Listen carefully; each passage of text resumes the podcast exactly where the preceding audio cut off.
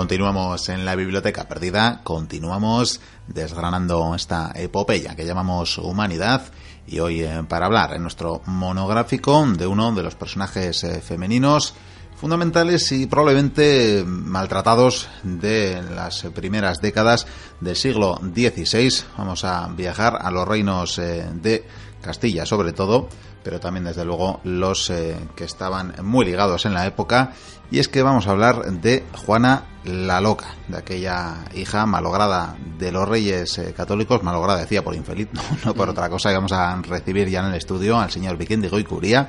Muy buenas, caballeros. Muy buenas, eh, le damos la bienvenida, por supuesto. Y vamos a hablar de esta mujer que no solo fue hija de los reyes católicos, y por eso decía que fue fundamental, sino más bien porque fue madre del emperador. Fue, bueno, fue madre de muchos hijos realmente, pero sí, eh, ya que tuvimos bastante éxito, que a la gente le gustó aquellas historias que hicimos sobre los reyes católicos, pues, pues pensé, pues, pues vamos a hablar de, de alguno de sus hijos y pues, concretamente de esta hija que probablemente es la más famosa. Eh, para hacer un breve resumen, por cierto, ¿dónde estamos? Tordesillas, ¿no? Tordesillas, correcto. En este retiro al que le invitaron, entre muchísimas comillas, a retirarse, valga la redundancia. Sí eh, para, entre otras cosas, no molestar. Vamos a recordar un poquito eh, lo que fue de, estos hijos de, Isabel y Fernando, eh, que fueron cuatro. Hablamos del infante Juan, el príncipe de Asturias, y luego estaban las tres niñas. Por un lado estaba la mayor, que era Isabel, luego estaba Juana, que sería Juana I de Castilla, nuestra protagonista, y por último estaba Catalina, no olvidemos que a Isabel la casaron con el rey de Portugal, a Catalina la casaron con Arturo, aunque luego, como él murió, bueno, pues eh, se convirtió en la mujer de mi odiado Enrique VIII. Otro más de la lista de los infames. se, ve que estábamos haciendo un cerco al reino de Francia y faltaba una buena alianza. ¿Cuál? Había que hacer un matrimonio para reforzar los lazos con el emperador del, Imperio Sacro Romano Germánico. Hablamos de Maximiliano I de Habsburgo. Y fue por ello que decidieron eh, por una parte, casar al primogénito, a Juan, con Margarita de Austria, eran muy jovencitos, y por otro lado, lo que quisieron fue casar a Juana con Felipe, que era el hijo de Maximiliano y que era el archiduque de Austria, una alianza en toda regla. Parte de esa política de la que hablábamos en su día, ciertamente, de diplomacia y, como bien has dicho, de cercar al enemigo francés, que por aquel entonces, desde luego, lo era. Mm. Hablemos de Juana Miquel. Juana nació en Toledo, mi querida Toledo, un 6 de noviembre de 1479. Y bueno, pues su educación fue pues como cualquiera de las princesas de, la época. Le, enseñaron pues los modales, le enseñaron cómo era la corte, le enseñaron idiomas. Al parecer dominaba el francés, dominaba el latín, me imagino que algún idioma más. La propia Isabel la Católica era bastante curtida, bastante bastante intelectual para la época y desde luego también procuró que sus hijas eh, vigilaba celosamente su, educación. Pero es que fue una madre y por supuesto eh, Isabel que era muy devota muy católica pues evidentemente intentó inculcar a sus hijas y a su hijo en esas mismas lides. Sin embargo eh, Juana al principio le gustaba. Esto de, Dios de la iglesia le gustaba mucho rezar con su madre y pensó incluso en ser monja. Pero no, no la dejaron. No puedes ser monja porque te tienes que casar algún día me hubiera acabado igual la verdad. Sí lo que pasa que eh, se debió de enfadar. Y como se enfadó, pues lo que hizo fue todo lo contrario. Dijo que ya no rezaba, que pasaba ya de las hostias sagradas, del vino y de todo. Lo cual su madre, pues imagínate, estaba desquiciada. Niña, ¿pero qué dices? En fin, la niña se notaba que había salido rebelde. Vamos más allá, Miquel. Eh, vamos a pasar esos años y vamos a lo que hemos comentado hace un momento, que eran estos matrimonios, estas alianzas para aislar a Francia y para fortalecer ese futuro imperio. Estamos hablando aún del reino de Castilla y Aragón. Juana se va a casar, con, como bien he dicho, con Felipe, para nosotros Felipe el Hermoso, archiduque de Austria. Entonces tiene que ir a los territorios de, Flandes, de Borgoña, esos que hay en el norte de Francia, y parten desde Laredo, tienen que llevar a la niña. Ella piensa que nunca más va a volver a, Castilla, está triste, su madre la, lleva, va con sus hermanas también. Y parte una flota, una flota dicen de 40 naves, eh, con soldados, vamos, para, demostrar la fortaleza y, y, vamos, que estamos hablando de una princesa en toda regla. Llevaría la dote. Sí, claro, por supuesto. Lo que pasa es que hay un problema. Tormenta. Y bueno, los barcos tienen muchos problemas y hay un barco que se hunde. Casualmente el que lleva su ropa. Es decir, que ella, bueno, primero tiene que hacer una parada en Inglaterra eh, para volver a pertrecharse, arreglar los desperfectos y por fin cuando llega a esa corte del Imperio Sacro, pues eh, llega sin su ropa, lo cual es algo terrible porque es una princesa, todo el mundo la mira y ya va un poco desquiciada. Pero es que encima para colmo, en estos matrimonios, como hay mucha distancia, primero se hacen matrimonios, eh, casamientos por poderes. Él se casó allí y ella se casó en Castilla. Y cuando ella llegó y esperaba ver a su marido, eh, no estaba, no estaba. De hecho, tardó semanas en llegar. El tipo era un personaje tremendo porque es que Felipe era un tío que, que le importaba todo un huevo, a él le gustaba la fiesta, divertirse, el deporte, ir a cazar. Y ella claro, era tímida, encima con la educación de su madre, imagínate tú cómo era.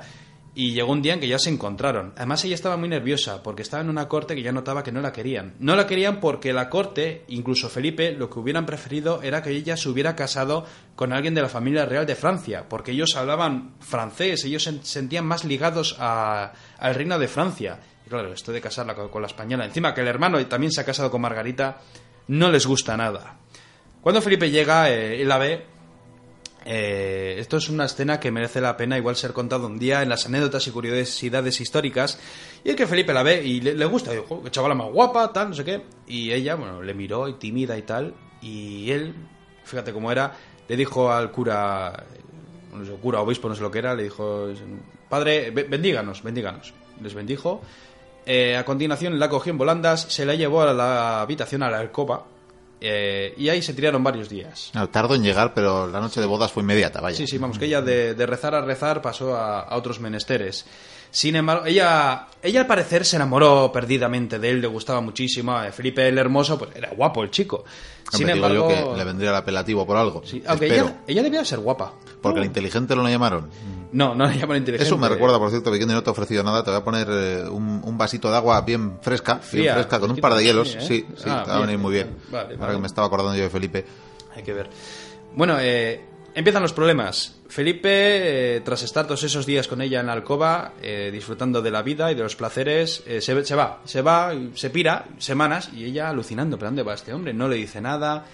Y van pasando las semanas, van pasando los meses y ella se empieza a cabrear, no solamente porque la gente alrededor le odia, sino porque su marido eh, le gusta le gustan las mujeres, le gusta la juerga y vamos, que le pone los cuernos descaradamente delante de ella. em, vamos, es algo que ella encima lo ve horrorizada, aunque la madre ya le había avisado que los hombres eh, solían hacer eso.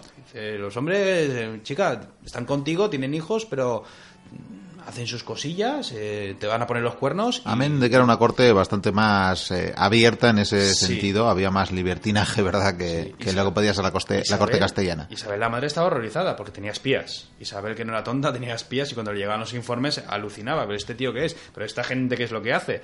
Y claro, pues imagínate, Juana lo empieza a pasar mal. Eh, tan mal que empieza a tener broncas con él, le increpa, le insulta, le manda la mierda. Y, y la corte encima es que alucinan, los nobles, la aristocracia, y dice, pero, ¿qué es esto? Una mujer, por muy princesa o infanta que fuera, tiene que obedecer al hombre. ¿Qué es eso de enfadarse? ¿Qué es eso de contestar? ¿Qué es eso de mandarle al cuerno? ¿Qué es eso de...? Vamos, alucinaban con ella y ya pensaban, esta chica no está bien de la cabeza. O sea, ella lo que estaba consiguiendo es realmente que la, que la gente la viera como que estaba, estaba loca. Que, por cierto, un dato que la madre al parecer ya empezaba a intuir. Porque por los mensajes que llegaban decían que tal vez la princesa Juana no estaba del todo bien, no estaba del todo sus cabales. Pero hasta entonces, bueno, lo dejaron pasar. Y ocurrió que Felipe, eh, de vez en cuando debía haber reconciliaciones, que había que hacerlo para tener hijos. Eh, Isabel tuvo, perdón, Juana tuvo, tuvo unos cuantos hijos. De hecho, tengo aquí la lista. Tuvo a Leonor, tuvo a Carlos, que sería Carlos I de España y V de Alemania. Que lo tuvo en el baño, en una fiesta, en Eh, una sí, maravilla sí, de parto. Sí, eh, lo contamos en su momento. No Sí, creo que sea necesario. por lo menos una o dos veces. Sí, bueno, eh, tuvo retortijones y no eran retortijones. Después vino Isabel, en homenaje a su madre, Fernando, en homenaje a su padre, María y por último Catalina, que por cierto Catalina moriría, eh, o sea, nacería cuando su padre ya estaba muerto. Resulta que ella lo está pasando mal, eh, envía cartas a la madre, pero la madre ¿qué, qué hace? Pues no, tú estás casada y tienes que obedecer a tu marido, cosa que ella no hacía, no le daba la gana obedecerle, que es algo que esto sí que me gusta de Juana. Sin embargo, la, la cosa cambia. La cosa cambia, el tema político está dando muchos giros. ¿Por qué? Porque su hermano Juan, El heredero, vaya. el heredero, el príncipe de Asturias, muere. Muere en 1497. Pero resulta que entonces, ¿quién va a heredar el trono? Pues, pues su hermana mayor Isabel. Claro. hay un problema, que Isabel muere en 1498, un año después. Ya dijimos que desde luego mm, Vale. cubrieron bien el expediente Pero- con cuatro hijos los reyes católicos, pero, Pero tuvieron Isabel, mala suerte. Isabel tuvo un hijo, que heredaría el trono de Castilla, de Aragón y de Portugal, que era el infante Miguel. Pero No me do- dos años después se- también se murió. Vaya prodigio. Se murió. Se veía venir. Entonces, claro, eh, ¿quién queda en la línea sucesoria? Pues, pues Juana. Juana, pues Catalina está allí en Inglaterra, que es más pequeña, y lo que le iba a venir a la pobre mujer. Bastante tenía que aguantar, sí. Entonces- Así que aquí tenemos a una inesperadísima heredera. Sí, sí, y claro, y de repente, pues, Felipe como que de repente, ahí va. Porque además él no le interesaba nada a España, eh, pensaba que esto era un país de analfabetos y de borregos y de cualquier cosa, decía que había leones, ¿no? Y elefantes. O... Esto lo contamos en Sí, las sí. anécdotas. No, decía que la única ilusión que tenía, en cuanto ya supo que tenía que viajar a, a- a los reinos eh, peninsulares, era que iba a poder cazar jirafas y rinocerontes. Qué suerte, ¿eh? Así que Sí. qué decepción se llevó el pobre cuando llegó y que no, Sí, que no y- había nada de eso. claro, y de repente, ¿qué hizo este hombre? Pues empezó a tratar bien a su mujer. Dejó de frecuentar a otras mujeres, incluso a los O burdeles. por lo menos se simulaba, ¿no? Sí, sí, disimulaba, la trataba bien. De hecho, de- decían, le llegaron cartas a Isabel, oye, que Felipe se porta de maravilla, que incluso ahora es servil. Le hace caso a, a- a Juana. Si ella le pide algo, él se lo trae, vamos, una cosa tremenda. Y claro, cuando, se, cuando tienen que organizar todo esto sobre la herencia, pues eh, tardaron seis meses en, en llegar los dos, en este caso, a Castilla, donde prestaron juramento como herederos en la Catedral de Toledo. De hecho, fue un 22 de mayo de 1502. Ya vamos a poner la fecha. Sí, que un viaje muy azaroso, por cierto, porque al margen de este sueño no cumplido de poder cazar estos animales, Terrible. también le pasó que se puso enfermo en el viaje, Sí. que cuando llegó ni siquiera pudo tener una recepción porque murió precisamente eh, su cuñado político Arturo, el, Sí. eh, el marido de, de Catalina, y por tanto pues eh, estaban de luto en la ciudad y no tuvo ni fiesta el pobre hombre de Que ya recepción. está, ya está bien, ¿eh? No Venía había agafado. No había burdeles abiertos, no había nada. Venía agafado. Vamos, sí, sí. Y ocurre que tras esto eh, pasan unos meses y Felipe decide volver a sus territorios. Tengo que gobernar, tengo que hacer cosas. Mentira podrida, vamos. Y Juana quiere ir con él, pero Isabel dice que no, que tiene que quedarse. Y no la deja. Y Isabel no la convences. Y Juana dice, sí, pues te la vas a acordar de mí. Debió darle la tabarra, debió de darle un coñazo, debió de pegar gritos, insultarla, llamarla de todo, y al final Isabel acabó cansada y la dejó que, que- que volviera a los territorios con su marido, pero ocurrió otra desgracia, y es que Isabel se murió. Hablamos ya de 1504. Isabel, la madre. La madre se, se murió. Ha llegado el momento ya de que eh, Juana, que se convertiría en Juana I de Castilla, pues herede el trono ya totalmente. Y es entonces cuando llegó la Concordia de Salamanca, donde ahí se acordó el gobierno conjunto entre Felipe, Fernando y Juana. Fernando quería seguir controlando el asunto por una razón, y es porque Juana cada vez demostraba más signos de que no estaba bien. Sí, hombre, aquí tenemos también la geopolítica. No olvidemos que esa unión que supuestamente se había dado de los reinos peninsulares con el matrimonio entre Isabel y Fernando se rompía de facto en el momento de fallecer Isabel. No era necesariamente heredero, ni mucho menos, aunque por sangre bien podía haberlo sido, eh, Fernando del reino de Castilla. Y por tanto la nobleza no iba a permitir que Fernando se quedara también en la regencia del reino, salvo, y lo de la regencia lo subrayamos, porque Isabel lo dispuso así en su testamento. Correcto, pero es que se montó un follón, porque, eh, vamos a ver, Fernando intentaba, por así decirlo, ponerse encima de su hija, o sea, no dejarla gobernar y él encargarse de las cosas. Y Felipe era ambicioso, y los nobles estaban muy cabreados. ¿Por qué? Porque a los nobles nunca les gustó Fernando. Eso ya lo comentamos en su momento, a los nobles castellanos no les gustaba mucho Fernando. Eh, Bueno, al fin y al cabo les habían quitado poderes a los nobles y había tenido mano Claro. bastante dura. Había reforzado las competencias monárquicas, digamos. Claro, pero es que odiaban aún más a Felipe. ¿Por qué? Porque era un tipo que no sabía hablar el castellano, que odiaba a los castellanos, a los aragoneses, que solo demostraba que en general no le gustaba nada este país, que pensaba lo que he dicho hace un momento, que era un país pues de pandereta, como bien se dijo en su momento. Y es entonces cuando intentan quitarla intentan quitarla de, de la primera división. Intentan demostrar que ella no está bien de la cabeza. Hacen un trato Felipe y Fernando para que Felipe pueda gobernar en solitario. Eh, pero no le, no le salió bien la jugada porque Juana se puso seria, eh, discutió con los dos delante de, la- de- de los nobles. Muchos nobles la apoyaban, cuidadito que se huele la guerra civil. Sin embargo, Felipe, Felipe I murió. Murió. Eh, al parecer porque bebió un agua muy fresca. Gracias por tus hielos, Miquel. Eh, sí, sí, ¿verdad? No, ten cuidado al beber, despacito. Sí, al parecer jugó, ya lo comentamos en su momento, un partido de, de tenis o algo similar. Bueno, de pelota, Y- algún juego de pelota, Bueno, sí. no exactamente Bebía agua fría y era- se murió. Se murió. Tantos excesos tampoco, tampoco puede ser. Y Juana, que cada vez estaba peor, eh, estaba obsesionada con su marido. Lo que pasa que muchos dijeron que su locura vino a, tra- a través de esa obsesión que tuvo por Felipe porque estaba enamoradísima. Hoy os voy a decir que no, eso lo contaré al final, pero bueno. Ella, de todas maneras, sí, estaba obsesionada con su marido y lo que hizo fue trasladarlo desde Burgos hasta Granada, porque ya lo comentamos en su momento, pero lo que quería, lo que quería era que Felipe fuera enterrado con toda su familia en la Catedral de Granada, que era la idea que tuvo Isabel, la madre, la de enterrar a toda la familia, a esos trastámara, esa familia, enterrarlas en la Catedral de, de Granada, que de hecho ahí está la tumba.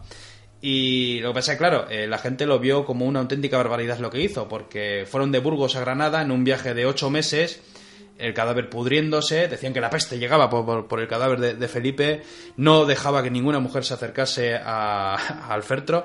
De hecho, eh, vamos, o sea, ya lo comentaste en su momento, que ni siquiera podía estar la tumba cerca de un convento. Sí, porque había novicias y... No vaya a ser, Sí, no, no vaya a ser que sí, levanten el ataúd y, o Felipe se levante y que eso ya sería acojonante. Con lo que olía seguro que podía... Era como para echarse a andar, sí. Sí, sí. De hecho, por cierto, eh, hay algo de Felipe que no fue a Granada. Se dejó una mano por el, El camino. corazón. El corazón, vaya. Él quiso, si moría, que su corazón fuese a Bruselas. Y efectivamente fue a Bruselas. No sé si lo tendrán por allí, pero bueno. El caso es que tras ocho meses de traslado eh, en la ciudad de Torquemada, en Palencia, Juana dio a luz a su, su última hija, su hija Catalina. Y a partir de ahí, pues empezaron los follones. Pues porque estaban. Algunos nobles tomaron la, regencia. En este caso, el personaje principal fue el arzobispo de Cisneros. Y Cisneros comenzó a mandar cartas a Fernando diciéndole: Fernando, vuelve, porque en ese momento no estaba en la península, vuelve, que tu hija no está bien de la cabeza, que está haciendo muchas cosas muy raras y yo creo que no debería gobernar. Fernando, para aquel entonces, estaba en Nápoles mm, con sus asuntos eh, de Estado y cuando regresó eh, se dio cuenta que, que no, que, que Juana no estaba, no estaba bien de la cabeza, pensaba que estaba loca. Y era algo terrible porque si en la Edad Media no sabían qué era la locura, no sabían si era por un demonio o algo similar, no había psicólogos ni psiquiatras y por lo tanto eh, lo que hacía la gente generalmente era recluir a esas personas o incluso los mataban. Ya te digo que si un niño pequeño daba muestras, pero bueno, los escondían de la sociedad porque era una vergüenza. Y en este caso lo que hizo fue recluirla. La recluyó en el palacio en Tordesillas, la ence- la encerró allí durante 46 años. 46 años que fueron un auténtico infierno, por varias razones. Lo primero, dos tercios de su vida, vaya. Sí, sí. No podía salir de allí, de su celda, de hecho. Eh, Bueno, los primeros años, la verdad que le dejaban ir a rezar al Sí, convento, sí, a la iglesia sí. que estaba al lado, pero hasta al final que, ni eso. hasta que al final empezó a odiar a los curas y a la iglesia católica. De hecho, dejó de, de hacer misas. Cuando llegaban los curas decía, no quiero curas. En plan rollo el exorcista, vete de aquí, cura, no sé qué. Bueno, eh, siempre iba vestida de negro, de luto. Por suerte al principio tenía Catalina, la niña. Lo que pasa que en 1525, cuando ya era, cuando ya era adolescente, pues la casaron con Juan III de Portugal y entonces ya se quedó sola. Y claro, ella se cabreaba, empezó a hacer locuras, eh, que si cantaba, que se hacía barbaridades, eh, insultaba a los carceleros, les tiraba la comida, no quería comer, escupía, eh, hacía de todo.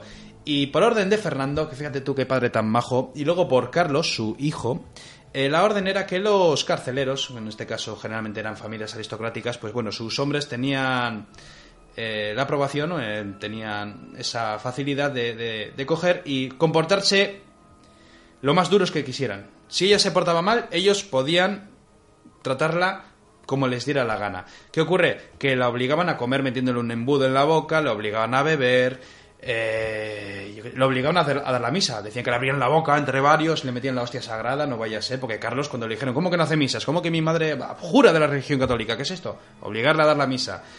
Fíjate tú qué años tuvieron. Sin embargo, hubo un levantamiento. Los comuneros, porque cuando Carlos V llegó hubo un levantamiento por parte de varias ciudades que se levantaron contra Carlos por diferentes razones y una de ellas era precisamente que decían que no, no, que Fernando y algunos más lo que han hecho es decir que Juana está loca para no gobernar y ella es la legítima heredera. Y aquí Y será la última oportunidad de haber recuperado la regencia, incluso Sí, de legitimar esa, ese levantamiento comunero Sí. si hubiera aceptado, porque fueron a hablar con ella e intentaron convencerla de que firmara Pero una, de que firmara una orden que hubiera legitimado esa rebelión. Pero ¿sabes lo que pasó? Sí.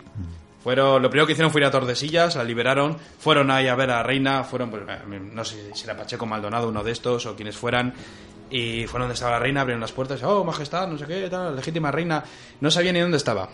la mujer. No sabía ni quién era ella, ni quién era nadie, ni vamos, que si le dices estamos en Pekín, pues está en Pekín. O sea, vamos, que, no que estaba, estaba muy mal de la cabeza. Al parecer, pues esos problemas mentales fueron a más. Hombre, pues ya ni te cuento, 46 años en esa cárcel, es que se, se le fue la pinza completamente. Y, y, claro, quedó así la historia. Y bueno, al final cuando murió, pues bueno, además decían que cuando le querían dar la extremación, que no quería curas, vete por ahí cura, métete, en fin tu cruz por donde sea. Te, te, voy a corregir mínimamente porque sí que en los últimos años parece que tuvo, sí que tuvo Pero es que eran, eran, momentos, tanto quería como no quería. Y te voy a explicar el porqué. Uno de los hijos sí que le llevó, eh, y bueno, tuvo un cura cerca con el que parece que hablaba. No sé de qué hablaba, pero no, hablaba no, largas no, horas. Igual de la religión no hablaba, No pero, hablaban, pero, pero- parece que fue la poca compañía que tuvo en sus últimos años. La historia, como bien he dicho antes, sobre su locura, decían eso, que se había vuelto loca de amor. De amor, de esa obsesión por Felipe el Hermoso, tan guapo que era. Sin embargo, se ha descubierto que el problema es genético. Es genético. Al parecer, esta locura eh, viene por parte de estos casamientos. Se casaban entre primos y es lo que pasa. La endogamia, Y al parecer, sí, viene de la casa de Avis, de la casa portuguesa. ¿Y qué hicieron los castellanos y los aragoneses? Casarse continuamente con la casa portuguesa. Y este gen, al parecer, no, no tenía por qué pasar de padres a hijos, pero de abuelos a nietos sí. Y ocurrió que ya hubo eh, mm, personajes importantes en, la en Portugal que tuvieron problemas mentales. Eh, de hecho, la abuela de Juana estuvo loca también. Se dijo la madre de Is- de Isabel, eh, la católica, eh, estuvo muy mal de la cabeza. Juana estuvo muy mal de la cabeza.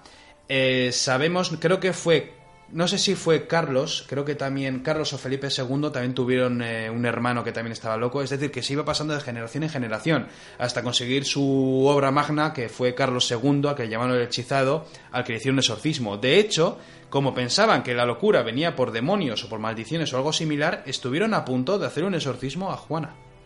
Con eso te digo todo. Bueno, este, un exorcismo famoso ya lo tendríamos, pero un Es una tiempo después, ¿verdad? Es una historia terrible. Y encima me da rabia que se haya quedado, bueno, con siempre bueno, Juana la Loca. Yo creo que deberíamos de llamarla Juana, Juana I de Castilla. Y la verdad es que tú dices, ah, sí, ha sido reina, qué, qué maravilla, qué, qué buena vida. Pues fíjate tú qué vida ha tenido. Sí, como decimos, de setenta y pico años que vivió, ¿verdad? Sí. Y dos tercios de su vida recluida en ese, en ese En esa palacio, celda, en esa celda, vamos. realmente. Fíjate tú qué vida. Bueno, pues vamos a ir eh, terminando desde luego Sí, ya toca. esta, esta trágica historia, como bien Terrible. Mm. apuntas. Y bueno, vamos a salir de aquí, de Tordesillas, porque no Esto es es un lugar laberinto, muy- ¿eh? Sí, es un poco laberíntico. Mira, a ver, abre esa puerta, a ver a dónde nos lleva. Si me parece que por aquí es la salida. No pone sí ni nada, pero yo abro las puertas. Uy, uy, pero ¿quién es esta mujer? Pero ¿cómo corre? ¿Cómo, Joder, ¿cómo corre? Sí, sí. Pero, pero ¿cómo corre? ¿Esos eh? Y va de negro. y- ¿Pero tú la oyes? Sí, sí. eh, Me recuerda algo. ¿Alguien, alguien sí? No, pero no, va- no, no será Juana, ¿no? Ahí va.